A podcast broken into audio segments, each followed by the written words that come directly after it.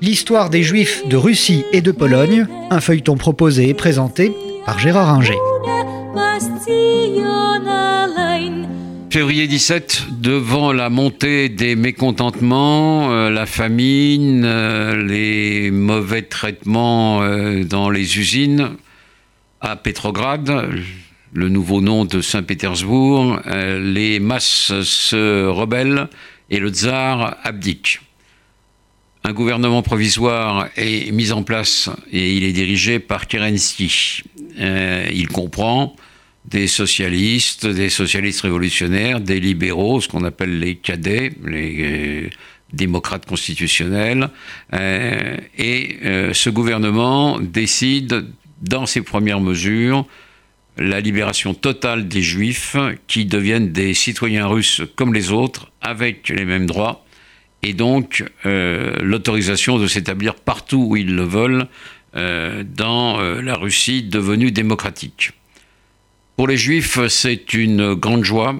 ils sont enfin reconnus comme citoyens. Ils peuvent quitter la zone de résidence et s'établir euh, où ils le souhaitent euh, en Russie, ce qu'ils font dès qu'ils le peuvent, notamment ceux qui ont un minimum de moyens, qui vont à Saint-Pétersbourg, à, Moscou, enfin Petrograd, à Moscou, euh, à Odessa, à Kiev, qui sont souvent dans qui étaient souvent dans la zone de résidence, mais où ils peuvent se déplacer librement, il n'y a plus besoin d'un livret ou quoi que ce soit, et beaucoup plus à l'est s'il le faut, sur la Volga, dans des villes comme Saratov, euh, Kazan ou que sais-je.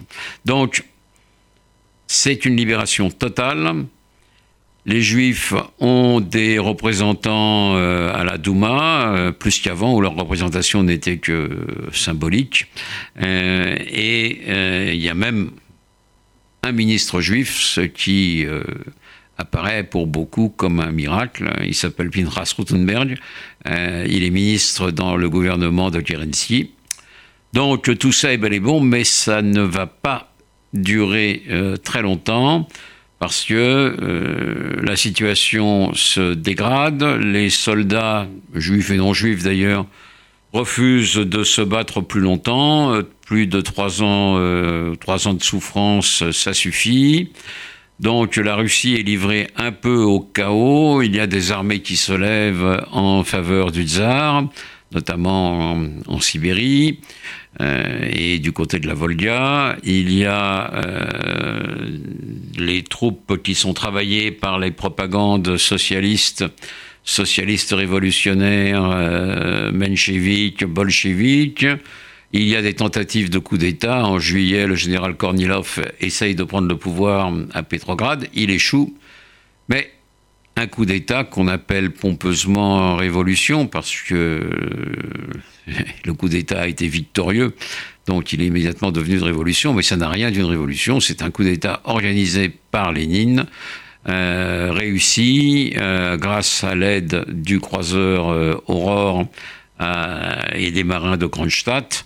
Euh, Lénine prend le pouvoir, le palais d'hiver qui appartenait donc au tsar est, euh, occupé, Kerensky est balayé et le pouvoir revient aux bolcheviks. Alors, est-ce que ça va changer quelque chose pour les juifs? La réponse est oui.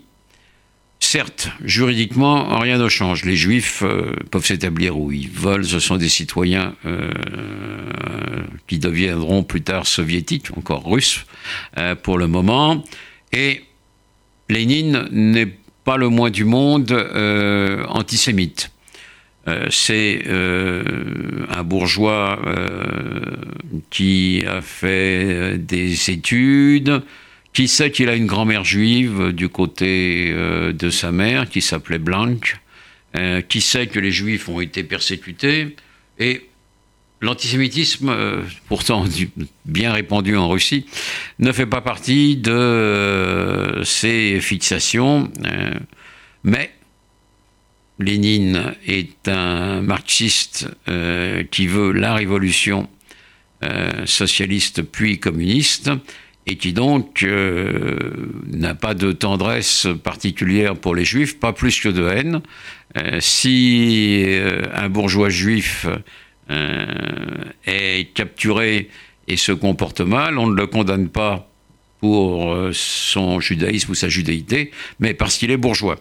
Alors, on dirait que dans beaucoup de cas, ça ne change pas grand-chose, c'est vrai, mais c'est quand même assez différent. Euh, les ordres sont stricts d'ailleurs euh, dans l'armée rouge, qui est dirigée par un fidèle de Lénine, un certain Lev Davidovich Bronstein, donc un juif qui a pris comme nom de guerre Trotsky. Euh, et on trouve dans l'entourage euh, de Lénine, on trouve de nombreux juifs en dehors de Trotsky, Zinoviev, Kamenev, euh, le fondateur de la Tchéka, la police politique Uritsky. Donc il y a des juifs qui soutiennent le mouvement bolchevique, mais ils sont quand même minoritaires. Beaucoup sont bundistes, donc des socialistes euh, qui euh, sont opposés aux bolcheviks et qui veulent une autonomie culturelle des juifs en Russie euh, et en Pologne. D'autres sont sionistes, socialistes ou pas. Et les relations se tendent très vite entre tous ces groupes. Elles étaient déjà tendues dès avant la guerre. Un dirigeant bolchevique, Plekhanov, disait que euh, les bundistes sont des sionistes qui ont le mal de mer, c'est-à-dire qui mettaient dans le même sac tous ceux qui n'étaient pas euh, bolcheviques. Donc euh, ces mouvements vont être très vite interdits et donc les masses juives qui adhéraient pour beaucoup soit au bundisme, soit au sionisme, d'autant qu'il y a eu la déclaration Balfour euh, au même moment pratiquement que la révolution bolchevique, euh, eh bien, vont se retrouver prises dans euh, un nouvel étau qui va être très difficile à vivre. C'était l'histoire des Juifs de Russie et de Pologne, un feuilleton proposé et présenté par Gérard Inger.